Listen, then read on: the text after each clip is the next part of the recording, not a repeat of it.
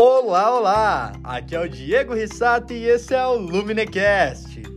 O Luminecast é o podcast dos pensamentos incomuns. Nesse podcast nós buscamos a sabedoria. Se você discorda, então fique com a maioria. Vamos lá então, pessoal. Hoje, dia 13 de junho de 2020, nós temos o nosso quinto episódio. Mas não importa o dia ou a data lunar em que você esteja, eu espero colocar alguns pensamentos incomuns aí na sua cabeça.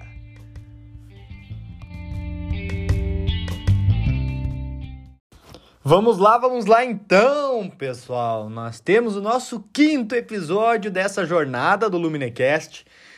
E como eu já prometia para vocês, vamos falar um pouquinho sobre meditação. Meditação, então, é o assunto de hoje. Vamos olhar a meditação por uma ótica inesperada, uma ótica contra a corrente, uma ótica aí que leva-nos a discutir um pouco esse conceito e pensar diferente sobre ele. Então é isso que eu me proponho a fazer aqui hoje e o Hugo de São Vitor vai me apoiar mais uma vez nessa tarefa. Não só ele, como também uh, São Tomás de Aquino, que para complementar o nosso episódio, eu faço um fechamento com algumas observações aí que, que São Tomás de Aquino faz e que vão, a, vão casar muito bem aí com o nosso tema. Então, pessoal, eu começo uh, com uma breve, uma breve con conceitualização que eu encontro aí no próprio Google. Para quem de vocês esperava aí que o nosso meditar é fazer algum tipo de de processo oriental, onde a gente simplesmente permanece em silêncio, deixa todos os pensamentos fluírem. Não, não, não, não, não, não, não, não. Vocês estão aqui no podcast dos pensamentos incomuns. Se você tinha como algo comum que meditação era isso, eu já venho para trazer uma nova perspectiva sobre esse assunto. Então, meditar aqui no próprio Google, ele me diz o seguinte: meditar é estudar o pensamento o conteúdo de pensar sobre e ponderar. É preparar alguma coisa amadurecendo-a longamente, projetando e intentando. Bom, para quem imaginava que era deixar os pensamentos fluírem, ficar mais tranquilo, relaxar, pensar em nada. Não, não, não, não, não. Já, já vamos começar aqui pensando de fato. Então, se este é o conceito de meditar, nós devemos iniciar por esse caminho. E o Hugo de São Vitor já nos traz, ele tem uma pequena observação no livro, uh, no livro de Descalion sobre a arte de ler, né? ler e estudar, como eu já trazia para vocês. Mas aqui ele coloca alguns pontos de ancoragem e ele diz até assim, aqui no livro tem a ressalta para que a gente vá para o opúsculo da arte de meditar, que está grátis disponível no cristianismo.org.br. Bem interessante essa leitura, nós vamos trazer ela aqui. Então, Hugo de São Vitor ele fala um pouquinho sobre os meios de meditar, né? Os modos, como meditar melhor, porque meditar é parte importante no aprendizado. E isso eu não sabia, confesso para vocês que foi algo novo para mim. E às vezes eu meditava sem mesmo ter consciência. e agora, tendo consciência e buscando meditar melhor, eu tenho certeza que o processamento de tudo que eu aprendo, o entendimento e a retenção de tudo isso, com certeza é maior. Porque tudo que a gente para para pensar mais sobre e, e fazer as ligações necessárias tem uma capacidade maior de retenção na nossa mente. Então, Hugo de San Vitor nos traz aqui que a meditação é uma reflexão persistente com conselho. O que, que seria com conselho, pessoal? Uma, uma meditação com conselho é algo que é orientado, é algo que, por exemplo, se for com conselho de uma sagrada escritura, é com conselho é, é baseado naquela naquela, naquela compreensão, né? E, ou seja, por um mestre, por um professor. É interessante que ela sempre tenha o conselho, às vezes de nós mesmos, né? Da nossa própria do nosso próprio julgamento, né? E que investiga então prudentemente a causa e origem. Então aí vem uma questão interessante. A, a, essa reflexão, pessoal, que é a meditação, ela sempre busca por causa e origem das coisas, o modo de ser e a utilidade de cada coisa. Às vezes a gente lê uma frase. Muitas vezes eu me deparei nesse próprio livro aqui, do de São Vitor. Eu, cara, eu lia duas páginas e eu dizia: não, não, não, por hoje tá ótimo. Já carregou demais de conteúdo.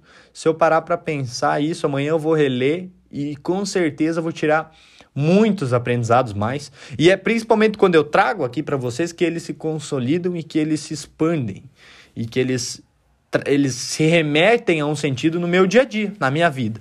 Então, quando eu parei para ver isso, eu disse, cara, é, realmente isto é muito importante, porque quando a gente busca mais a causa e origem, a gente vê e a gente vislumbra uma chance maior de compreender a verdade das coisas.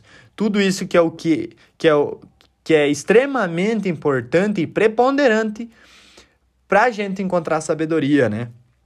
Então a, a, meditação ela tem um início na leitura, sem entretanto ela ficar limitada por nenhuma regra ou princípio da própria leitura, uh, aproveitando e divagando por um espaço sem fronteira, aonde que ela fixa livremente o foco da verdade a ser contemplada. É o que o de São Vitor coloca aqui.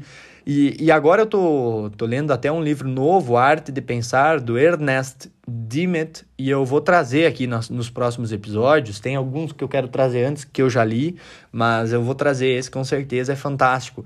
Ele até coloca que quando você está lendo, ele pergunta: Você está pensando na leitura? Você está pensando na leitura, de fato, no, no, conte no conteúdo da leitura?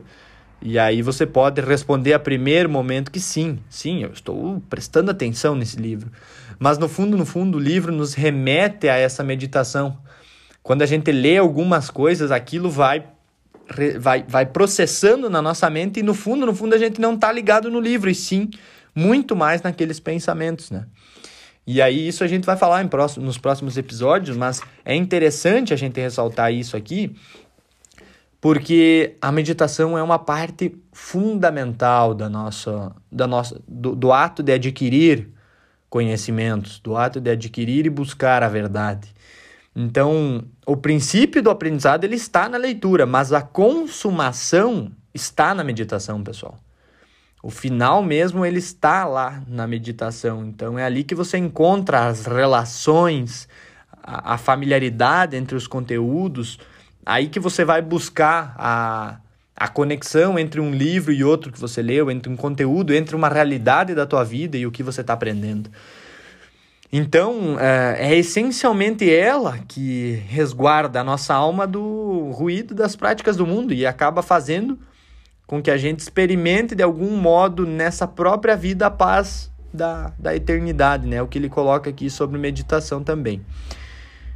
E e quando a gente medita, a gente para para pensar nas coisas, né, pessoal, com, com bastante tranquilidade em, encontrar essas verdades, é, a gente tem uma chance maior de, de algo superior, né? E é sempre por esse algo superior que eu busco uh, que a gente seguia nesse podcast, né? Então ele até fala aqui que há três, três tipos, três gêneros de meditação. E consiste então na ponderação dos atos morais, outro na compreensão dos mandamentos e o terceiro na investigação das obras divinas.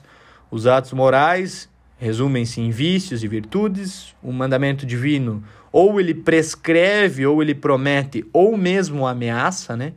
A Bíblia tem esse, esse conceito em, muitas leituras, né? Ele vai prescrever uma ordem, vai dar uma ordem, ou ele vai prometer algo, ou ele vai ameaçar quem fizer algo. E é, é assim que a obra de Deus ela cria, né, com o seu poder e governa com a sua sabedoria e coopera com a sua graça. Então é das, dessas três coisas, né, pessoal, que procedem e consistem todas, né? Porque estas três elas são regidas, por essas três são regidas todas. A potência, ela cria a potência. Ter a potência, vamos dizer assim, a potência do motor, ele cria o movimento, me entendem? Isso é filosofia. Potência cria, sabedoria governa. Com sabedoria, entendimento, clareza, todas essas coisas, a gente tem a capacidade de governar, de orientar, de, de, de, de guiar as coisas, né? E a benignidade, ela conserva coisas, né? Então, essas três coisas, porém, elas são em Deus e de um modo inefável são uma só coisa. E assim também eh, são as obras. Elas não podem ser inteiramente separadas. A potência, ela cria pela benignidade, ou seja, a potência ela cria pelo bom, pelo melhor, com sabedoria. A sabedoria, ela governa com a benignidade pela potência. Pelo, pelos atos benignos a sabedoria governa. E a benignidade pela sabedoria conserva o seu poder. Então, isso é de um tratado de Hugo de São Vitor, que ele também está disponível nesse mesmo site que eu mencionava no começo para vocês. E aí ele já nos, nos joga lá para a arte de meditar. Ele começa também já um outro texto, texto aqui falando mais sobre a memória, que eu vou abordar um pouquinho rapidamente em outro, em outro podcast. Mas agora eu acho que vamos entrar então na questão da arte de meditar. Uh, pode se tornar um pouquinho maçante, mas eu, assim, ah, conto com a força, com a coragem de vocês de suportar, porque algumas coisas podem até não ser tanto do interesse de vocês por esse caminho que eu vou seguir, que eu julgo importante, porque quando eu, eu acabei lendo isso, eu vou tentar colocar algumas coisas de um modo mais simples, pessoal. Mas, no fundo, no fundo, isso aqui é, é a base, a orientação que todos nós deveríamos ter. E no final ele coloca umas orientações muito práticas sobre a vida. Tipo, ah, se você não busca nada do que eu te falei no início aqui, se você não tem interesse por isso, tenha certeza, mas absoluta que lá, mais no final, aquilo vai te servir. Porque tem algumas coisas que são alicerces nas nossas vidas, né? E que na arte de meditar, na arte de pensar sobre as coisas, elas vão com certeza trazer um grande benefício. E aqui a gente vai iniciar por aquela por aquela orientação que o Good San Vitor dá, que é as três os três gêneros da meditação. A meditação, ela cogita frequente o que investiga pelo seu modo, causa e razão de cada coisa. Então, no modo, pessoal, ela investiga o que é, na causa, por que é, e na razão, como é. E agora a gente volta aqui, vocês podem ver como vários conceitos aqui foram importantes da gente ter em podcasts anteriores. Então, vocês com certeza, se você não ouviu os podcasts anteriores, volta lá e, e ouve. Uh, principalmente tem o, o, último, o episódio 4, que é uma relação entre fé e razão. Normalmente as pessoas não têm muito interesse nesse tema, mas nesse próprio caso aí, pessoal, ele com certeza agrega muito, porque a gente não coloca só esse paralelo, esse, esse um contra o outro, né? O que é muito errado. E sim o quanto a razão está em nossa fé e o quanto a fé está na nossa razão. E por isso vocês vão entender até melhor este próprio episódio que, que nós estamos iniciando. Os, os gêneros, então, pessoal, que são três.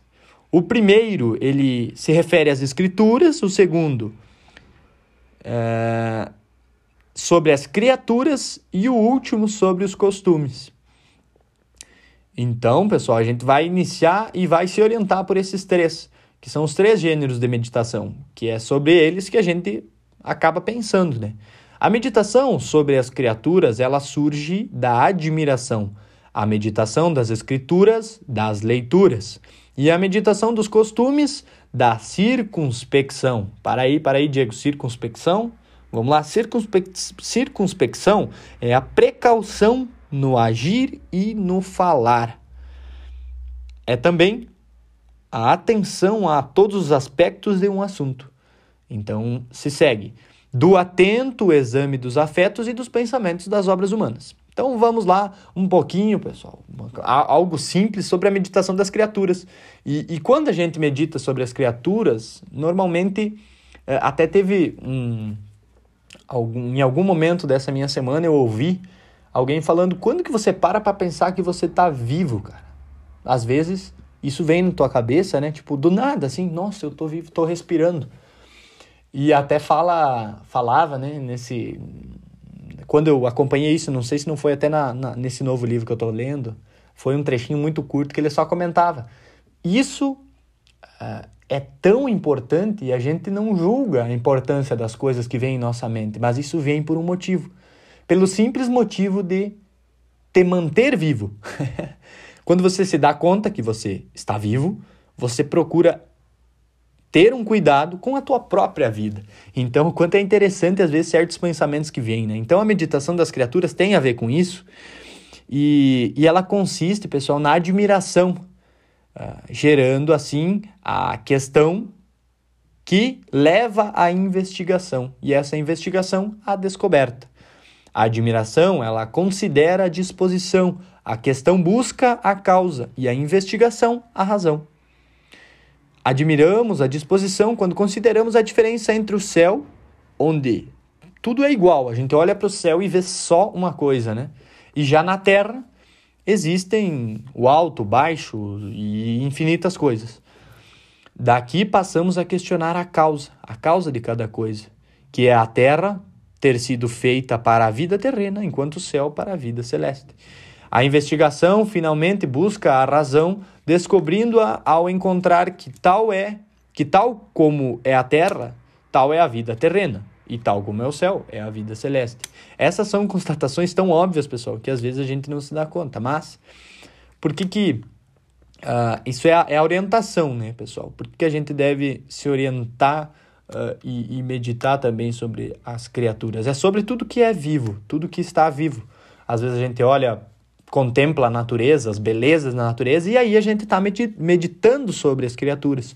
E, o, e, e elas, de um modo ou de outro, podem nos levar a coisas superiores. Quando a gente observa a beleza de algo, de uma obra, de uma pessoa mesmo, a gente deve sempre contemplar algo maior por meio daquilo. E, e é um pouco nessa linha que a meditação das criaturas deve nos levar. Uh, às vezes a gente acaba se desviando nesse caminho. E quando você desvia esse teu pensamento ou permite que ele se desvie, isso vai te levar a uma alteração nos teus afetos, nos teus interesses. E aí você vai acabar poluindo esses interesses e essas vontades. E a gente vai dar mais sequência lá no final quando eu trazer um pouquinho sobre São Tomás de Aquino.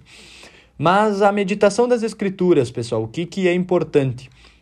Eu até ia dar uma pulada nisso, mas quando, quando a gente medita uma coisa escrita é muito interessante, né, moçada? É, eu ia passar e é um salmo, assim, que, que ele medita aqui, muito curto, mas que tem muita coisa por trás, e às vezes a gente acaba nem dando importância às coisas que a gente lê, mas elas têm um significado enorme. Então vamos lá. Uh, na meditação das Escrituras, a consideração deve ser realizada dos seguintes modos: a medita meditação inicia-se com a leitura a gente tem uma fagulha da meditação já na primeira, nas primeiras palavras que a gente lê. Ela é a que ministra a matéria para se conhecer a verdade. Segue-se-lhe a meditação que a une.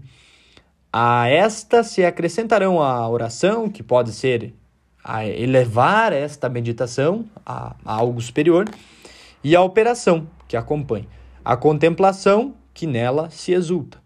Nossa intenção agora é tratar apenas da meditação, então nós não vamos se desviar para outros caminhos. E nas Escrituras, a meditação versa sobre como importa conhecer as coisas, pessoal. Tomemos então esse exemplo, que é o exemplo da seguinte frase: Desvia-te do mal e faz o bem. Salmo 36. Como eu falava para você, sempre ia ter alguma coisinha aqui no meio, quem sabe, né? De Bíblia, de Novo Testamento, de Velho Testamento, alguma coisa assim.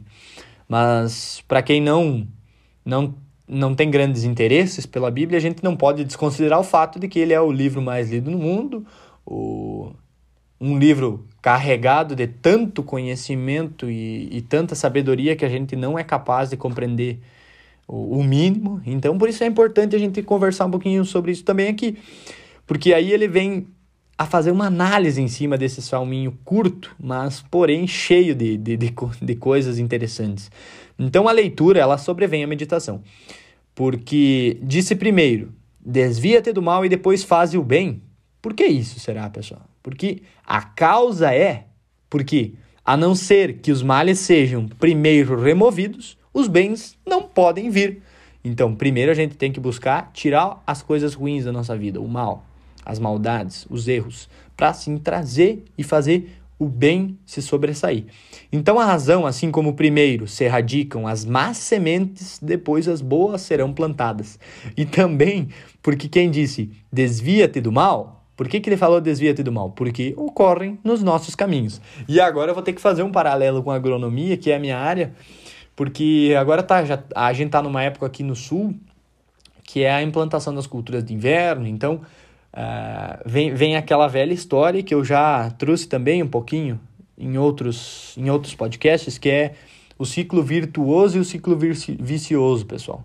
Quando a gente atrasa no manejo do campo, quando a gente acaba não fazendo ele direito, quando a gente não faz as coisas direitas na nossa vida, a gente entra num ciclo vicioso, porque uma coisa vai levando a outra, você vai atrasando, você vai piorando, você vai complicando.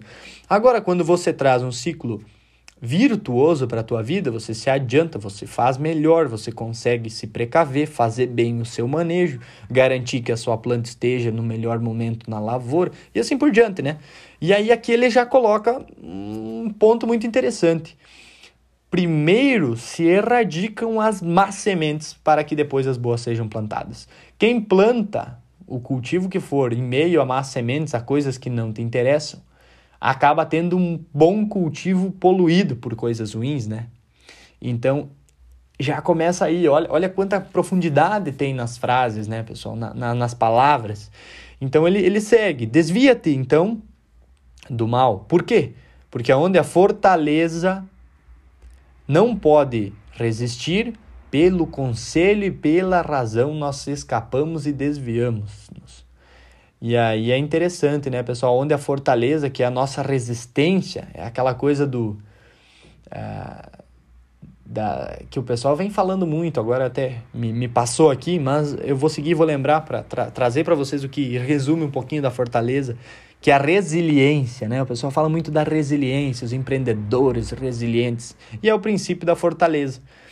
E, e então, pelo conselho, pela orientação e pela nossa razão, volto a lembrar, lembrar da razão, nós conseguimos nos escapar do mal, né? Então desvia-te primeiro, primeiro te desvia, né, do mal para conseguir uh, chegar num bem, né? Então desviamos, desviamos-nos também do mal, evitando as matérias de pecado, erros, como por exemplo a soberba, evitando riquezas excessivas, por, por causa desta incontinência então a abundância e por causa da concupiscência, a inclinação pelas, pela carne, pelos desejos.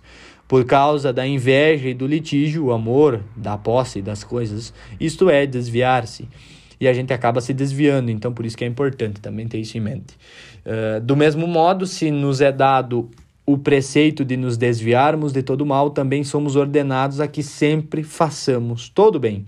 Pessoal, isso aqui parece também. Ó. Agora vamos meditar em cima disso aqui, pessoal. Vou ler de novo. Do mesmo modo, se nos é dado o preceito de nos desviarmos de todo mal, também somos ordenados que façamos todo o bem. Isso, pessoal, é algo tão, mas tão interessante que às vezes a gente perde a consciência das coisas, né?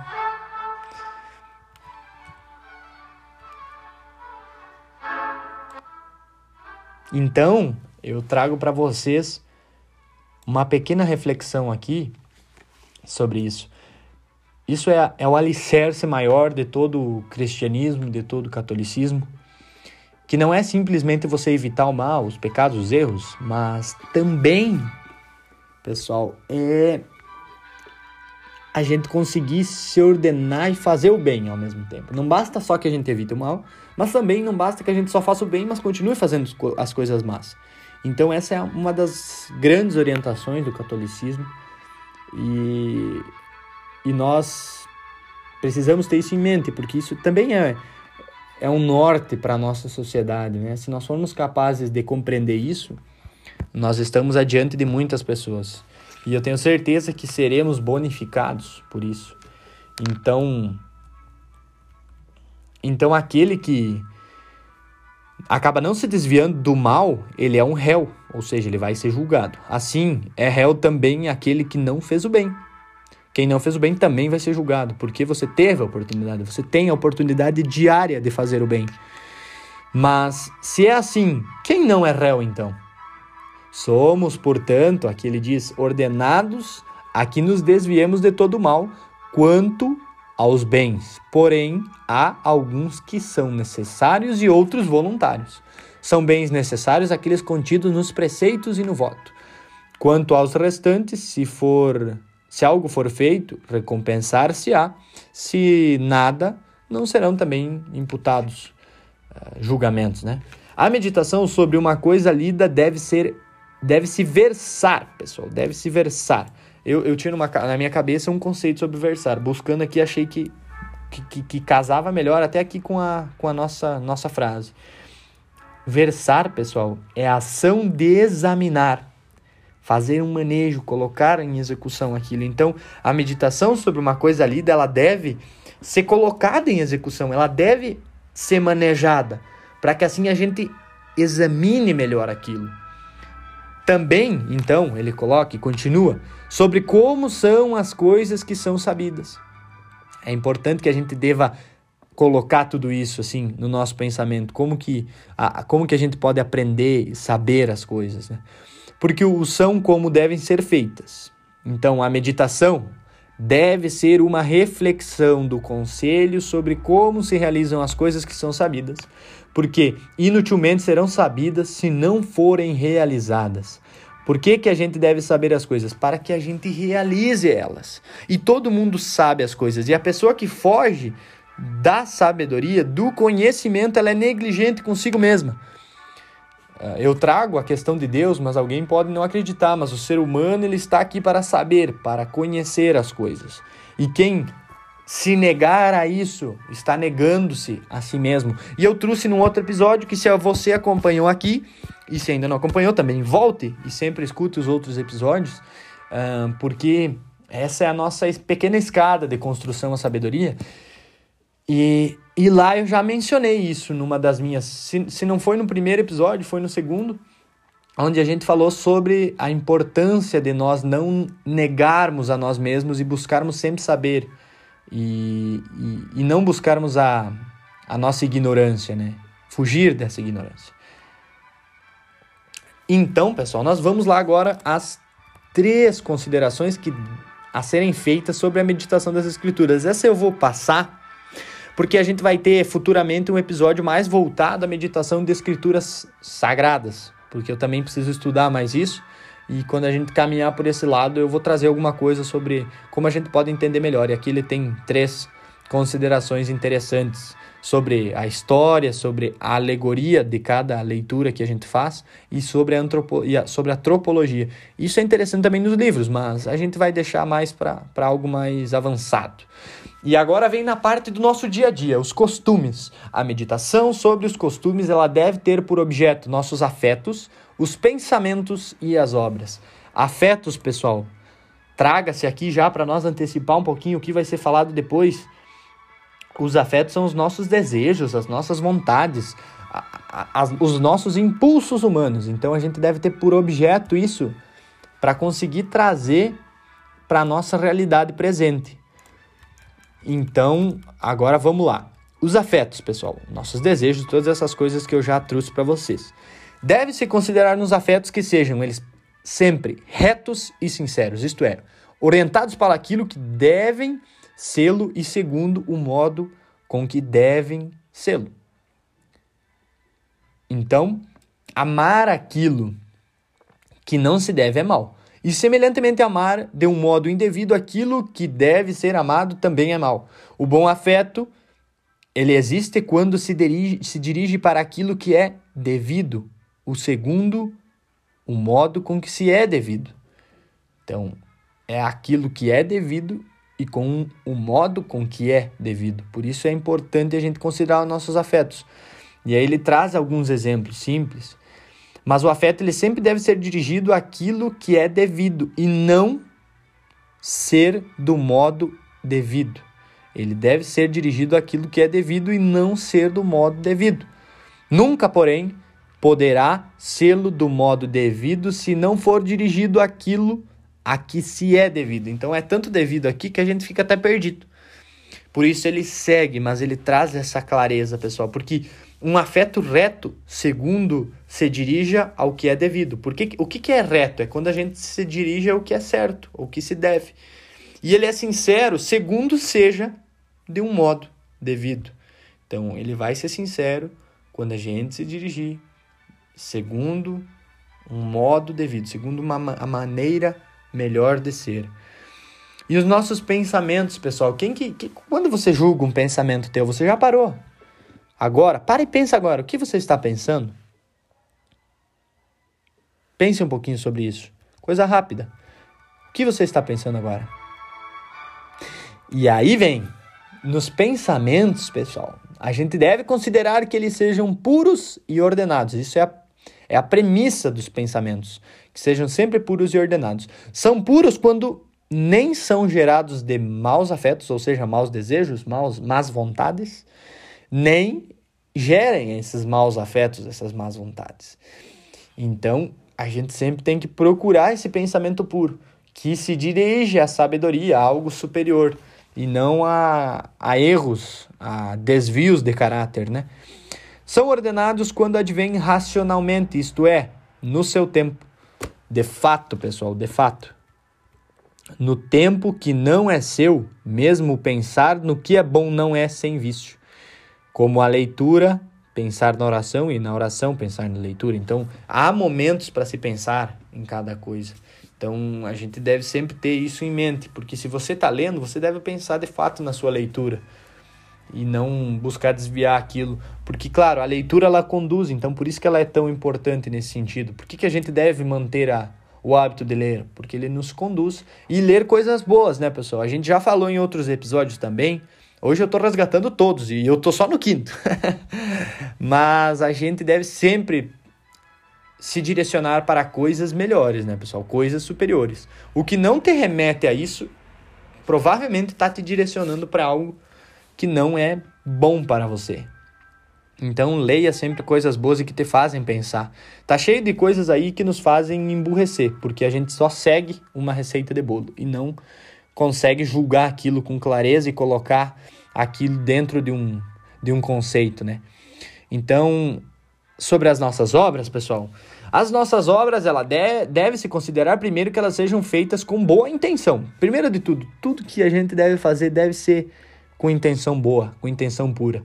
Então, a boa intenção é a que é simples e reta. A gente já falou sobre coisas retas e, é, e, e simples é a que é sem malícia, sem malignidade, sem coisas ruins. E a reta é aquela que é sem ignorância. Pessoal, a, a palavra ignorância tem um peso muito grande.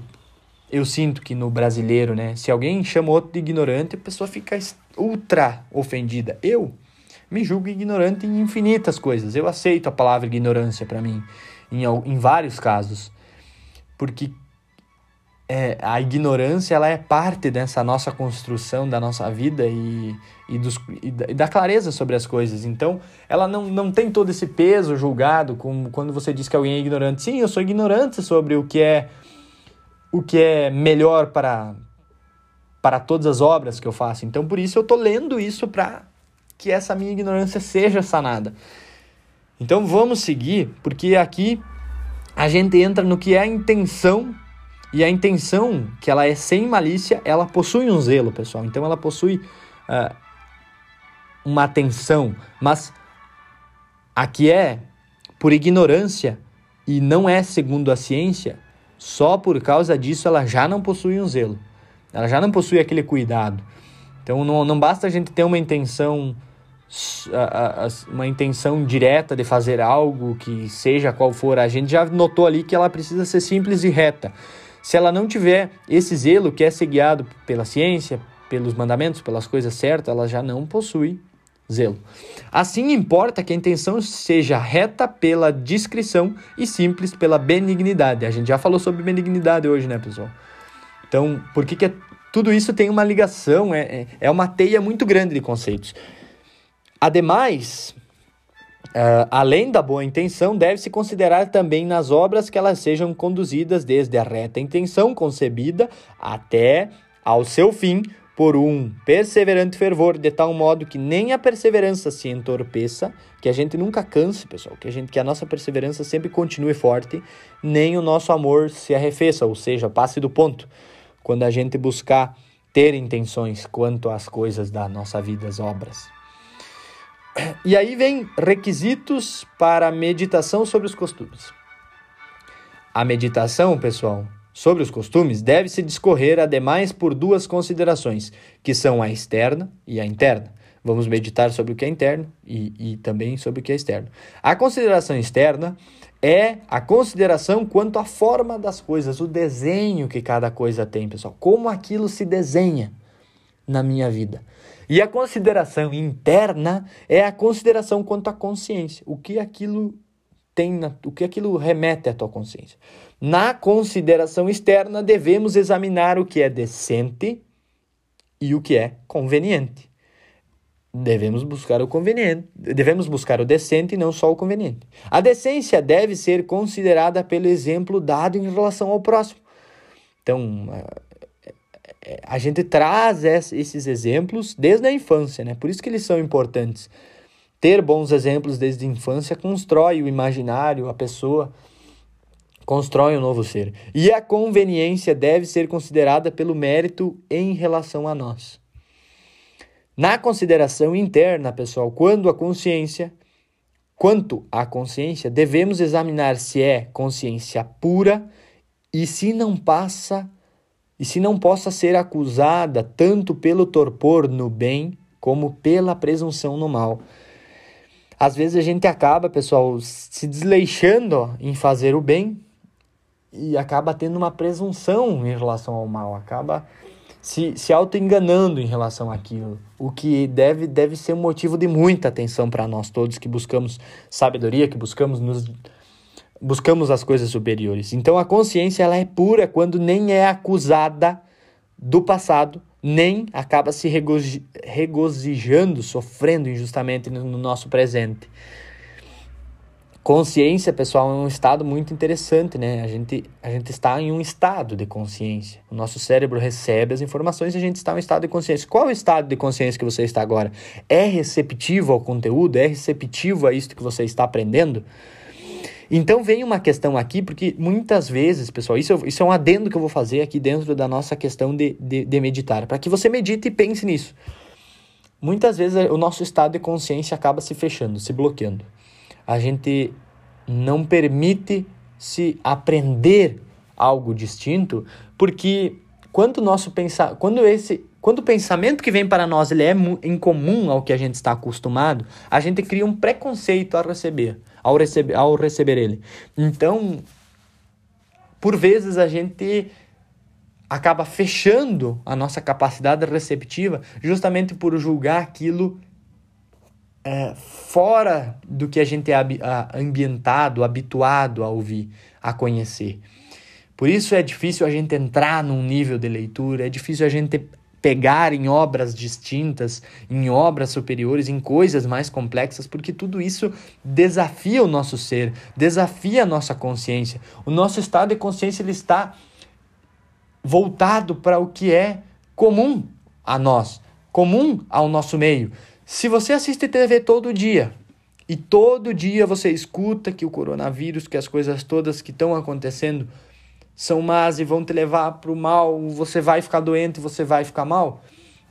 A, o teu estado de consciência, se você está aberto a ouvir aquilo, a receber aquilo, você vai passar a acreditar naquilo de um modo ou de outra. Não, mas digo, mas é só, só estou recebendo uma informação aleatória, isso faz, faz a mínima diferença, eu só estou aqui.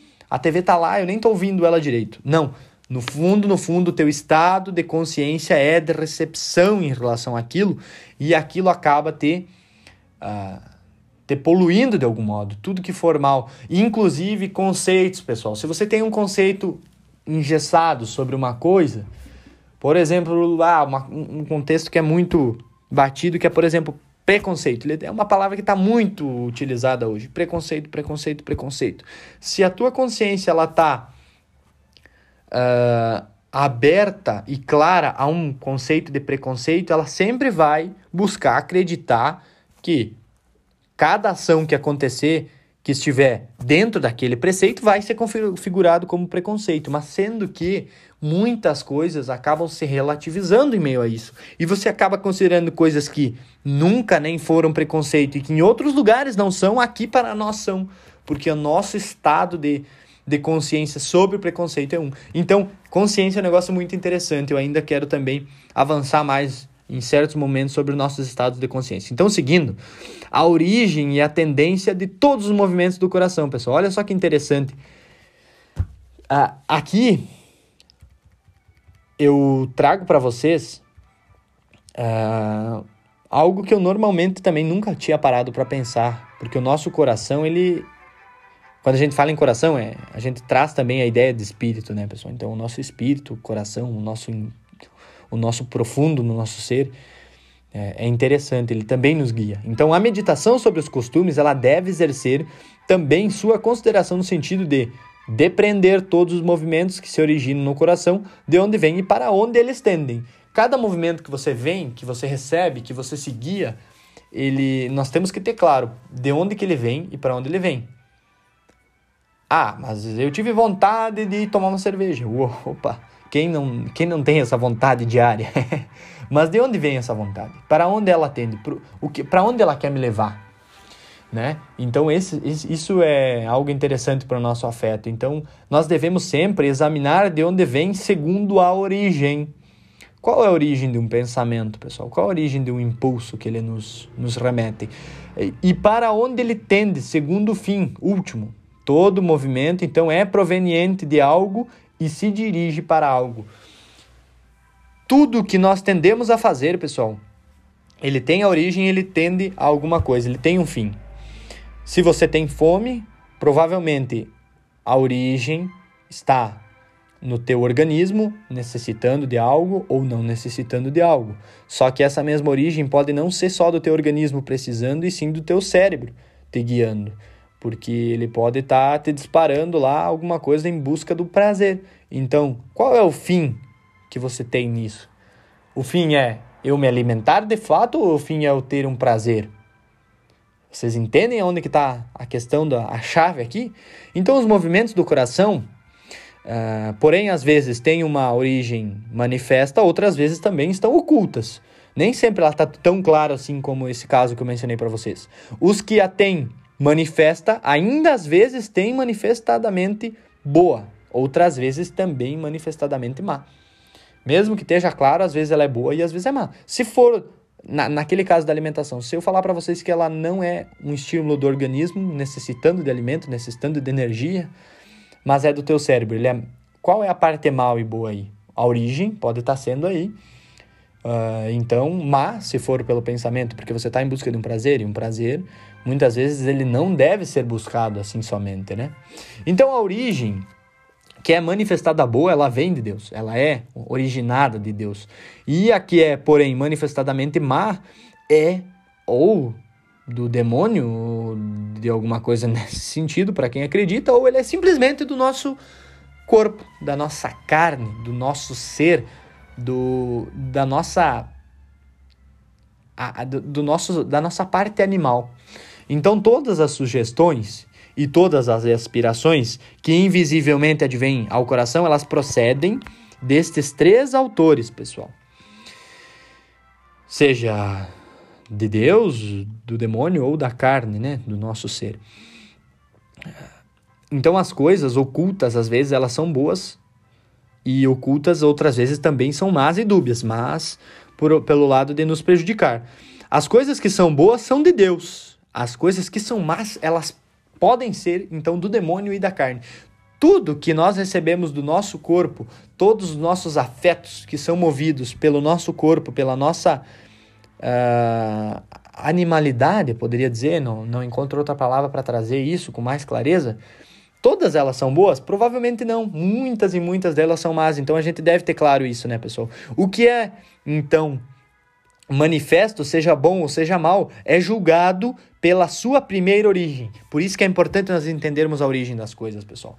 E o que, entretanto, ele é dúbio, a gente não consegue distinguir com clareza a sua origem, ele é provado pelo fim. Ah, cara, aqui é uma chave muito interessante. Quando eu entendi isso, eu fiquei, caramba, se eu soubesse isso antes na minha vida, ela seria com certeza diferente.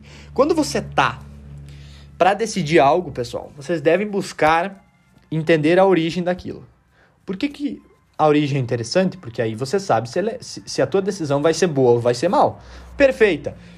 Tando complicado você entender isso, você simplesmente olha a origem. O que vai causar?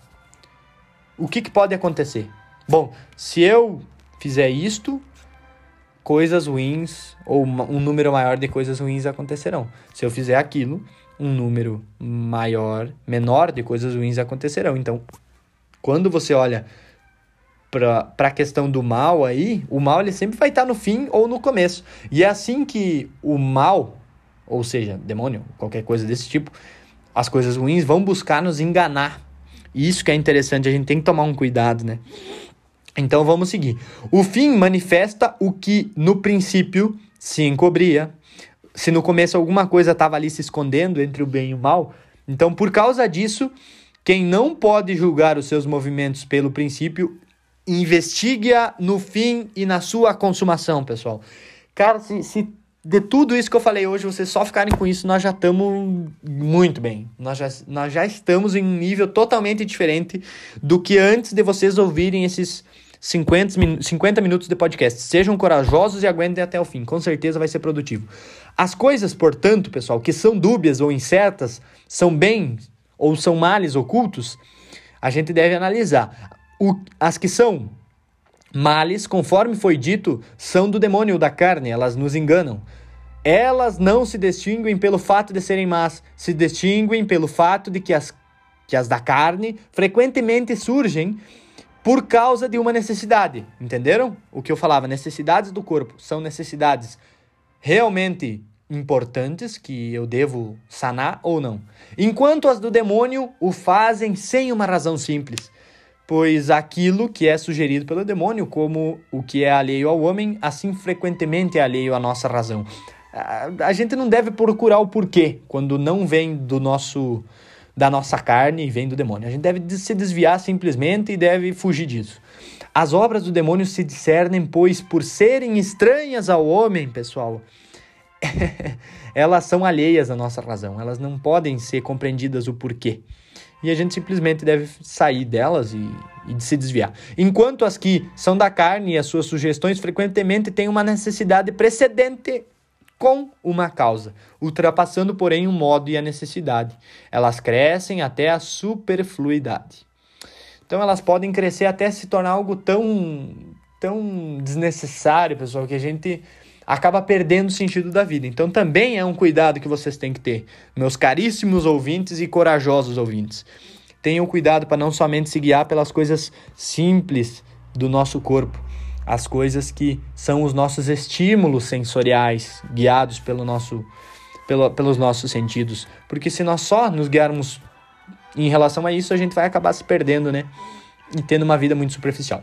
Então, como discernir entre o bem e o mal? O bem e o mal e os bens entre si. Essa também. Se vocês levarem só isso para casa hoje, nós já estamos muito bem. A meditação dos costumes também deve exercer pelos três julgamentos seguintes. O primeiro é o que julga entre o dia e a noite. Quem que não consegue julgar entre o dia e a noite? Perfeito, ótimo, todos. O segundo é o que julga entre o dia e o dia. E o terceiro é o que julga o dia todo. Então, o que é, pessoal, julgar entre o dia e a noite? É dividir as coisas más das coisas boas. Julgar entre o dia e o dia é ter discernimento entre o bom e o melhor. E julgar o dia todo é avaliar cada um dos bens singulares segundo o seu mérito. O que é então, pessoal, tudo isso? É sempre buscar o fim e a direção de todos os nossos trabalhos o fim e a direção de todos os nossos trabalhos é, é a meditação dos costumes que ela deve ser e se considerar sempre o fim e a direção de todos os nossos trabalhos. Tudo que a gente impor uma energia a fazer, é importante que a gente sempre julgue o fim e a direção que eles vão, vão nos levar, né? Porque muitas vezes a gente acaba, por exemplo, escolhendo por fazer uma coisa ou outra e não se dá por consciente de que aquilo pode nos afastar do que é bom, do que é melhor, do que é o nosso caminho. E um dia também, em um próximo episódio, a gente vai falar só sobre vocação. Uh, eu tive algum tempo atrás estudando sobre isso e, e, e essa fala aqui vai se encaixar muito bem lá no futuro. A gente sempre deve buscar, então, se direcionar para o que é melhor, para o que tende ao nosso, nosso caminho, né? Então, a direção é aquilo através do qual mais facilmente a gente pode chegar a algum lugar, né? Tudo aquilo que tende a, algum fim e a ele se dirige segundo algum caminho próprio é aquilo, e aquilo que prossegue do modo mais direto, mais rapidamente se chega. Às vezes a gente vai fazer algumas coisas, né, pessoal? Vou fazer um novo adendo, que, que vão nos levar ao fim que a gente busca, que vão nos levar àquilo. Mas às vezes, tipo, aquilo tá tão complexo, tão espaço, esparso, né? Que acaba nos fazendo gastar mais energia do que é necessário para chegar lá. Às vezes é muito objetivo e a gente deve buscar pelo mais objetivo, pelo que é mais rápido. As, né, nem sempre, claro, mas sempre buscando esse fim último, obter aquele resultado. Há alguns bens, então, nos quais há muito para se mover e pouco para se promover. Outros, com pequeno trabalho, produzem um grande fruto. É aí que está a questão. Algumas coisas pequenas que a gente faz na nossa vida podem trazer um grande resultado, um grande fruto. Estes, portanto, que mais aproveitam, devem ser discernidos e mais escolhidos. São os melhores e importa julgar todo o trabalho segundo seu fruto. Todo resultado, pessoal, que a gente busca obter, deve ser sempre julgado, né? Para que essa ação a gente saiba priorizar ou não. Então, olha tudo isso que está aqui, pessoal, às vezes está nos livros de empreendedorismo, está nos livros de negócios, está nas receitinhas de bolo que a gente recebe por aí. Por que, que é interessante? Agora vocês estão meditando, vocês estão compreendendo isso por, por meio de conceitos completamente aprofundados e que te fazem pensar, que te fazem uh, colocar essas realidades na tua vida. Não simplesmente aceitar aquilo. Né? Então, muitos, uh, não possuindo um discernimento claro né, entre os frutos que querem obter na sua vida, trabalham muito, pessoal, e progridem, pouco. Então, muitas pessoas sempre têm. Há sempre aquelas pessoas que reclamam, né, pessoal? Nossa, eu trabalhei minha vida toda para estar onde eu tô. Que vida, né? Bom, será que você não está deixando de julgar as coisas? Deixando de julgar também é uma palavra muito mal compreendida né, no nosso vocabulário, temos que buscar os conceitos. Recomendo que você busque o conceito, mas assim, julgar é no, nesse sentido, de decidir entre o bem e o mal, decidir entre uma coisa e outra. Então, será que às vezes essas pessoas não estão meio perdidas aí? Estão fazendo coisas que gastam uma energia enorme e não trazem bons resultados? Então, pensa isso na tua vida, né? Pensa isso sobre a tua vida mesmo. Será que você lutar e só trabalhar traz também um, um benefício para a tua vida. Então, tudo isso tem que ser ponderado. Uh, então, já que puseram os seus olhos apenas externamente na beleza da obra e não internamente no seu fruto e na sua virtude, é o que ele coloca depois dessas pessoas. Elas só olham para a beleza, por exemplo, do que é. Por exemplo, quem seguia somente e exclusivamente pelo trabalho, né? Pela carreira, pela, pelo ato de, de trabalhar, no sentido aqui é trabalhar que ele coloca é trabalhar nas coisas todas, no projeto que você impele. Mas aqui eu trago o trabalho, o ato de trabalhar em uma empresa, na sua própria empresa, enfim. Então, aqui é interessante, essas pessoas muitas vezes elas botam o olhar somente e exclusivamente na beleza, no, no ar, na, no que aquilo vai gerar, no quanto aquilo vai trazer ela para a mídia, no quanto aquilo vai tornar ela mais importante, no quanto aquilo vai ganhar. Então, acabam não olhando, pessoal, para o fruto da virtude, para o fruto final, para o que aquilo vai gerar. E por isso não progridem, às vezes progridem, mas o resultado mesmo daquilo é, é, é, é algo tão irrisório que ela acaba perdendo o sentido da vida. E aí vem as pessoas que perdem o sentido da vida. Então, para você encontrar o teu sentido da vida, você tem que encontrar o fruto que você quer buscar. Qual é o fruto que você quer ter na sua vida? O que você quer trazer de bom para esse mundo? O que você quer agradar? Qual é o caminho que Deus uh, deci de decidiu uh, te, te colocar? O que Deus quer de você aqui? Então, essas pessoas, às vezes, pessoal, elas acabam gabando-se mais uh, em fazer as grandes coisas e exercitar-se, do que se simplesmente colocar o foco no que é útil. e amaram mais aquilo em que pudessem ser vistos do que aquilo em que, puder, em, em que pudessem se emendar, né?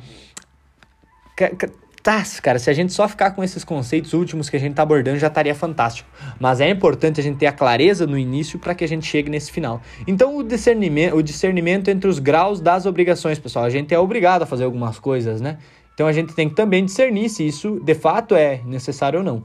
A meditação dos costumes deve se considerar sempre, em primeiro lugar, as coisas que são devidas pelo preceito, seja pelo voto. Nós temos alguns preceitos que são imposições necessárias, seja por você fazer um voto, por você aceitar aquilo e, e colocar, né? Por exemplo, voto da castidade, voto de outras coisas, né? Então, julgá-las como as primeiras sempre a serem feitas. Estas obras, se feitas, possuem mérito. Se não feitas, geram reato, pessoal. Que é reato? Reato é a condição de você se tornar réu é a atribuição de uma falta ou de um delito. Se você não fizer as coisas que estão baseadas nos preceitos, baseadas nos votos, você de qualquer um modo você está se tornando um réu, né? Você pode ser julgado por isso nessa ainda ainda mesmo nessa vida ou sei lá no, no julgamento final. Estas obras, então tá, se forem feitas geram também esse rato. Devem, portanto, ser feitas em primeiro lugar e não podem ser deixadas sem a própria culpa. Depois destas, se lhes são acrescentadas outras por um exercício voluntário, isto deverá então ser feito de tal maneira que não seja impedido, impedido o que é devido. O que é mais importante nunca deve ser uh, deixado para depois. Há quem queira o que não deve, não querendo o que deve, e outros ainda, querendo o que devem, todavia colocam impedimentos voluntários querendo o que não devem. Ele, mesmo que às vezes a gente queira o que, que deve e o que é necessário, né? O que é importante, às vezes a gente acaba colocando uns impedimentos, umas ideias loucas aí para querer também outras coisas que não se deve. Então é interessante a gente observar isso. Então, como evitar a aflição e a ocupação, né, pessoal? Desnecessárias. A, a medição, a meditação, desculpem, dos costumes deve se considerar também evitar-se na boa ação, principalmente os males da aflição e da ocupação. Muitas vezes as pessoas ficam aflitas, ou seja, acabam ficando amargas, porque a ocupação ela gera uma dissipação. Se você se ocupa mal, você acaba se dissipando do que é bom, né? Você se dissipa do que é importante para você. Então, pela aflição, amarga-se a doçura da nossa mente, pela ocupação, dissipa-se a sua tranquilidade ocupando-se demais, pessoal, você perde a sua tranquilidade nas coisas, né? Uh, a gente nota, às vezes, pela nossa própria rotina de trabalho. A gente se ocupa tanto que perde totalmente a tranquilidade, acaba ficando aflito porque quer fazer mais do que pode, e tudo isso acaba gerando uma impaciência que queima e que nos queima com essas coisas impossíveis. Ela nos faz mal, nos deixa chatos, nos deixa uh, umas pessoas ruins de, de ter contato e de viver juntos, né? Então a ocupação, quanto à impaciência, nos agita com as coisas possíveis.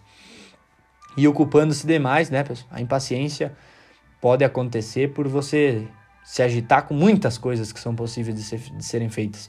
Para que a alma não se amargure com isso, sustente pacientemente a sua impossibilidade, uh, aguente isso. Você não é uh, um super-herói, entende? Você não é uma pessoa super fantástica que pode tudo. Então a gente tem que ter isso também em mente. A gente não pode fazer tudo. Cada coisa ao seu tempo.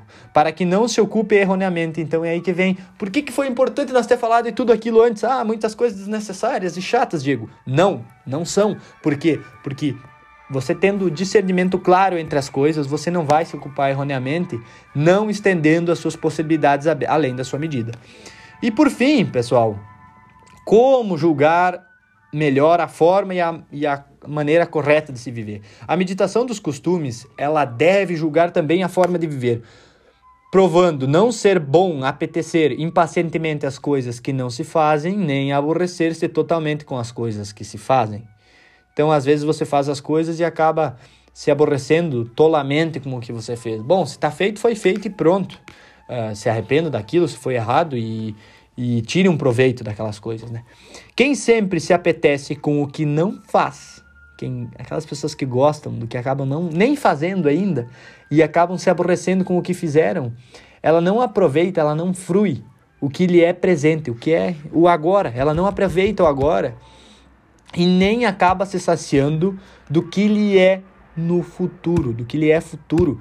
Ela, ela não aproveita nem o que pode vir ainda, né?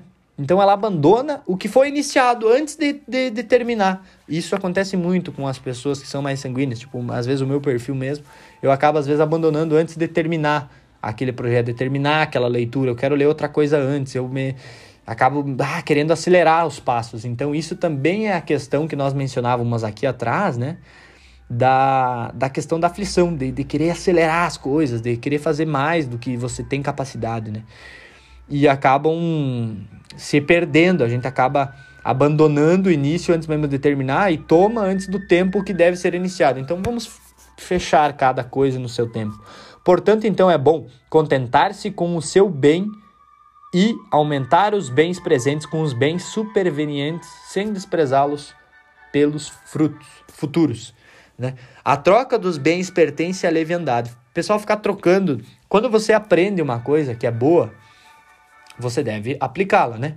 E ao invés de você, quando, quando adquirir outro, quando compreender que há outro bem a ser feito, você nunca deve ficar trocando, né? Então isso é leviano, isso é, é de uma pessoa sem uma consciência clara. O exercício, então, porém, a virtude, aqueles que desprezam velhos, os velhos pelos novos e aqueles que sobem dos inferiores aos superiores correm por os caminhos muito diversos. Essas pessoas, essas duas pessoas acabam indo para dois lados muito opostos. Aquele que busca mudança é tão fastidioso, repetitivo, cansativo, como é aplicado aquele que se apetece ao aperfeiçoamento. Então a gente não deve ficar mudando de, de, de bem adquirido, de coisa aprendida. A gente deve sempre se guiar esse aperfeiçoamento, deve sempre procurar crescer na virtude e sempre repetir esses bens que a gente já fez. Então caminha, portanto, retissimamente pelo melhor caminho, aquele que é de tal maneira fervoroso para o melhor. Sempre buscar o melhor, sempre buscar a sabedoria, pessoal. Quem não se aborrece no bem, mas se sustenta o anterior até que no devido tempo se alcance o posterior. Posterior é o fim último das coisas. Fantástico, não, pessoal? Tudo isso é sobre a arte de meditar de Hugo de São Vitor. E eu quero trazer para vocês também uh, alguns aprendizados sobre uh, Santo Tomás de Aquino, que tem uma relação direta com essas coisas, e isso nos pode ser também bastante importante. Vai se alongar um pouco o episódio, mas suporte, aguente firme que eu tenho certeza que vai valer. Agora é um passo mais rápido. São Tomás de Aquino, pessoal, ele traz uma, uma, uma clareza muito bom também para que a gente distinga entre, as, entre os melhores, as melhores coisas e que a gente saiba tirar um pouco de lado e não deixar os afetos, as vontades e os desejos nos tomarem. E ele traz a seguinte questão. Já, vou, já vamos iniciar aqui então. O que está no intelecto, pessoal, o que está no nosso cérebro, o que está na nossa mente, o que a gente já distinguiu por meio da razão, é o princípio das coisas que também estão no afeto. Ou seja, pessoal, se a gente tem algum desejo, alguma vontade que não é bom, que não é o melhor, que nos vá fazer mal, que nos vá levar para o mau caminho, que nos vá afastar do bem sumo, do maior de todas as coisas que pode ser Deus, ou o correto, ou a sabedoria, uh, quer dizer que o nosso intelecto já está poluído. Então a gente vai ter que voltar àquela questão lá do começo do, do, do nosso salmo, né? Aquele salmo tão simples e, e com tanta sabedoria que até eu mesmo subestimei esse salmo quando eu li, né? Desvia-te do mal e faz o bem. É aí que mora a questão.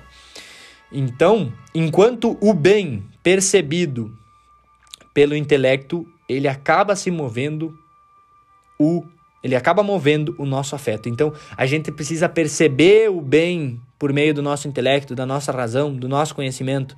Por isso que fé e razão lá, voltem no episódio e tenham coragem e escutem ela. Com certeza vai trazer algum benefício para vocês. E percebendo então por meio desse intelecto a gente se move o nosso afeto. Então São Tomás ele traz tudo isso e ele coloca uma questão bastante interessante aqui. O que que ele coloca? Eu vejo e conheço uma coisa como sendo verdadeira, pessoal. Uh, e isso move a minha vida, a minha vontade, os meus afetos, para assim querer aquilo que é a verdade, como sendo um bem. Então, pessoal, quando você acaba entendendo que uma coisa ela é verdadeira, você assume aquilo como uma verdade, você está aberto a a buscar sempre a verdade em todas as coisas. Por isso que eu digo, cuidem, não, não, não deixem ter esse preconceito quanto aos pensamentos. Esses pensamentos incomuns que a gente traz aqui, pessoal, são podem podem estar, tá, alguém pode já ter abandonado esse, esse episódio, alguém pode abandonar daqui a pouco, mas não tenham coragem, fiquem até o fim. Justamente isso é a gente se permitir pensar diferente sobre os nossos conceitos. Então, Uh, quando a gente entende uma coisa como verdadeira, isso vai mover a nossa vontade, pessoal, os nossos afetos. A gente vai se tornando melhor quando a gente encontra as verdades nas coisas, né? Uh, então, antes, pessoal, eu conheço, antes eu entendo, antes eu vejo. Isso é um processo intelectual, cara. Eu preciso compreender as coisas todas para chegar à verdade e conhecê-las como um bem. E aí vem aquela frase fantástica que a gente só ama o que a gente conhece. Para quem tem namorado, namorada, para quem gosta de uma coisa ou de outra, para quem ama algo mais do que outras coisas, vai me dizer aqui. Antes mesmo de você conhecer essa pessoa, você já amava ela? Já fazia tudo por ela? Já Não, não, simplesmente assim, não. Antes de você amar a leitura, você antes de você ler, você amava a leitura? Não. Então, também essa é uma frase também que se vocês, ah, cara, se puder colar, se pudesse colar na nossa mente, se pudesse colocar como uma frase para iniciar o dia, nós só amamos o que nós conhecemos. Então, se permita conhecer as coisas diferentes. Se permita conhecer o que é verdadeiro, o que é melhor, o que te leva à sabedoria. E, e, isso aqui eu trago, pessoal, para vocês, é uma explicação do Padre Paulo Ricardo, é um curso sobre São Tomás. E como me interessou um pouco o tema, eu busquei trazer para vocês. Então, para ficar tudo isso mais claro e para nós fazer um fechamento fantástico aqui. Uh, então, pessoal, os nossos desejos, as nossas vontades, os nossos afetos, os nossos impulsos humanos, né? Eles seguiam, pois nós vemos as coisas, nós temos os sentidos que captam as coisas. Eu também trouxe isso na, no último e penúltimo episódio. Então, parem e, agora analisem. Nós precisamos de uma, de certo modo, de uma luz, né? Nós precisamos desses sentidos que eles são a nossa luz guia. Eles nos guiam, eles guiam a nossa mente. Os sentidos guiam a mente, guiam o nosso intelecto. Então, eles são, de, de certo modo, nosso sol. Quando a gente tem o sol, a gente se guia, a gente vai para algum caminho. Perfeito. Quando esse sol aparece, então, pessoal, nós vemos, nós não acabamos não conseguindo ver, né? Nós vemos as coisas, mas não vemos as estrelas. Olha para o céu, você não vê uma estrela. Esse sol precisa se apagar. Ou seja, o sol ele está mais próximo que as próprias estrelas. O sol ele está aqui, a um pequeno passo, né, pessoal? Ele está aqui, é o nosso nossos sentidos, é as coisas que estão claras. Já as estrelas, pessoal, elas estão longe, distantes, elas estão em outras constelações, em outros. Ah, tem toda aquela coisa, né, de astronomia. Vocês bem sabem. Então é algo que está distante.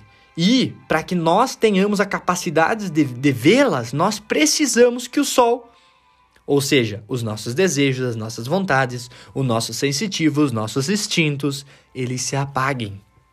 Por que, que isso é interessante, pessoal? Agora vocês vão entender.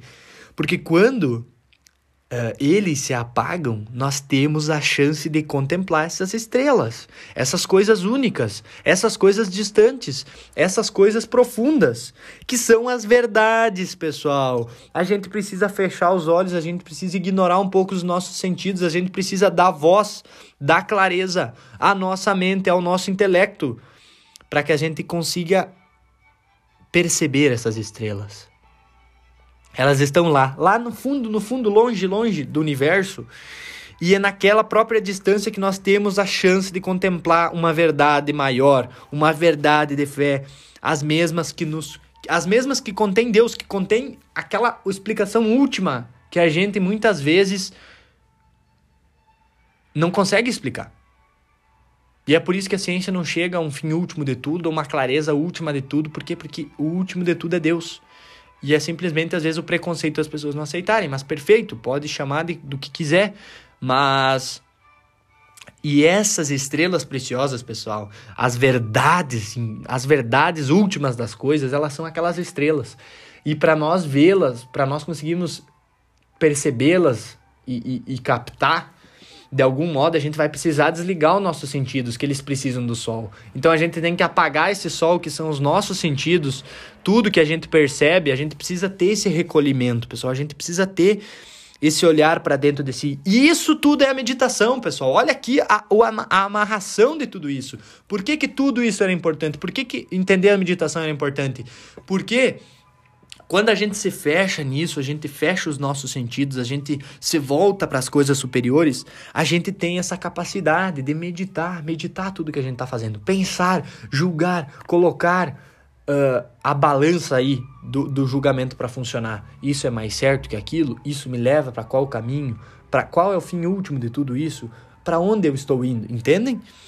Então nós precisamos reduzir, apagar um pouco tudo isso para que esses nossos desejos eles tenham uh, uh, eles todos estejam dis distantes de certo modo para que nós tenhamos a chance de contemplar e observar essas verdades, né?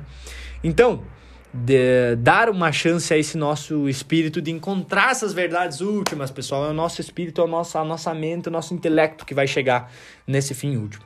Nosso intelecto ele só vai se guiar, pessoal, se nós ordenarmos, se nós botarmos ordem na casa o nosso intelecto precisa que a gente ordene esses sentimentos, esses, essa, essa parte sensitiva de nós mesmos, os nossos desejos, os nossos afetos, os nossos impulsos. Então a gente precisa ser rígido, bater em cima, a gente precisa bater nos nossos desejos, a gente precisa ordenar eles para que a gente consiga seguir novos caminhos. E não só o caminho dos nossos sentidos, que nos levam a coisas fúteis, que nos levam a coisas inferiores, que não nos levam ao superior, à sabedoria, a Deus, ao fim último de tudo. Me entendem agora? Me entendem agora porque que é importante? O nosso intelecto ele é deficiente naturalmente. Ele vai sempre se guiar para a questão natural, para as vontades. Então, é uma dificuldade muito grande para nós contemplarmos essas verdades últimas de, todos, de tudo. Então, isso é um esforço que nós temos que empregar hoje para chegar e meditar sobre todos os conceitos, meditar sobre as coisas uh, e pensar melhor sobre o que nós estamos fazendo. Então, pessoal, o nosso episódio chega ao fim. Para você que foi guerreiro aqui, eu peço que se você gostou, se você tirou algum conceito importante disso que vai servir para tua vida, que tu acha que pode servir para a vida de alguém, me ajuda aí, me dá uma força, porque eu não estou recebendo nada para isso, eu não quero nada por isso e nós temos que nós temos que ter em mente que nós precisamos ajudar as outras pessoas. E esse ajudar o outro é simplesmente você pegar esse podcast que você está ouvindo aqui e mandar para as pessoas que você ama, para as pessoas que você gosta, para as pessoas que você quer um bem, que você quer um bem maior, que você quer que elas se tornem mais sábias, que você quer que elas recebam esses pensamentos incomuns. Então é isso aí, pessoal. Muito obrigado por me acompanharem até aqui. Chega ao fim mais um episódio do Luminecast, o podcast dos pensamentos incomuns. Obrigado, grande abraço, até a próxima.